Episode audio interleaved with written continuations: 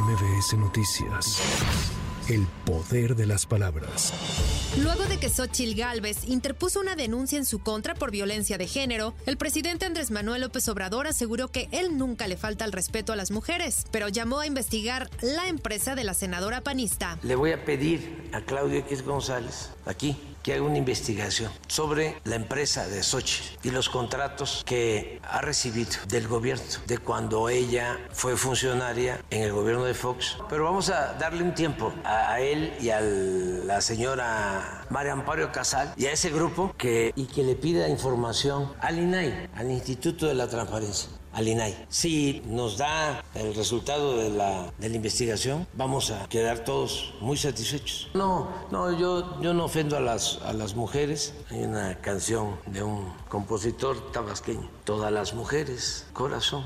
Ya te convenciste, corazón, que no hay que reprocharte.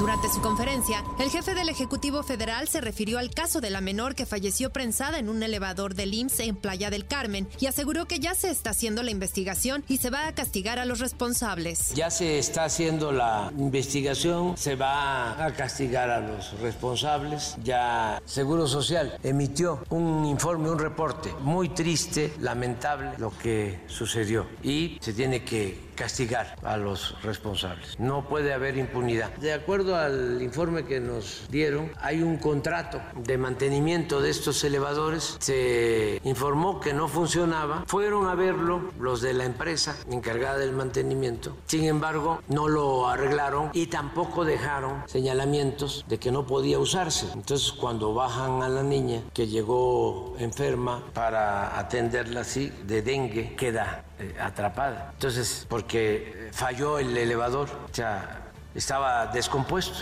El dirigente nacional del PAN, Marco Cortés, aseguró que los mexicanos que viven fuera del país podrán participar en el proceso interno del Frente Amplio por México de cara a las elecciones presidenciales de 2024 y anunció que Juan Hernández será el coordinador nacional migrante del PAN a fin de integrar al proyecto a los mexicanos que viven en el extranjero.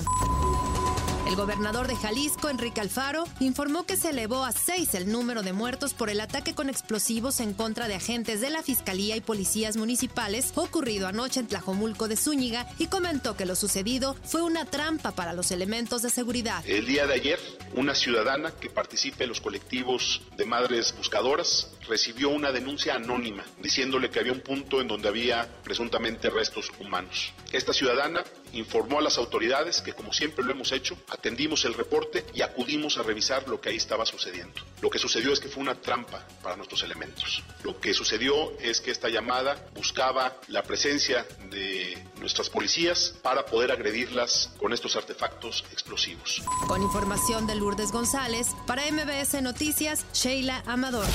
MBS Noticias. El poder de las palabras.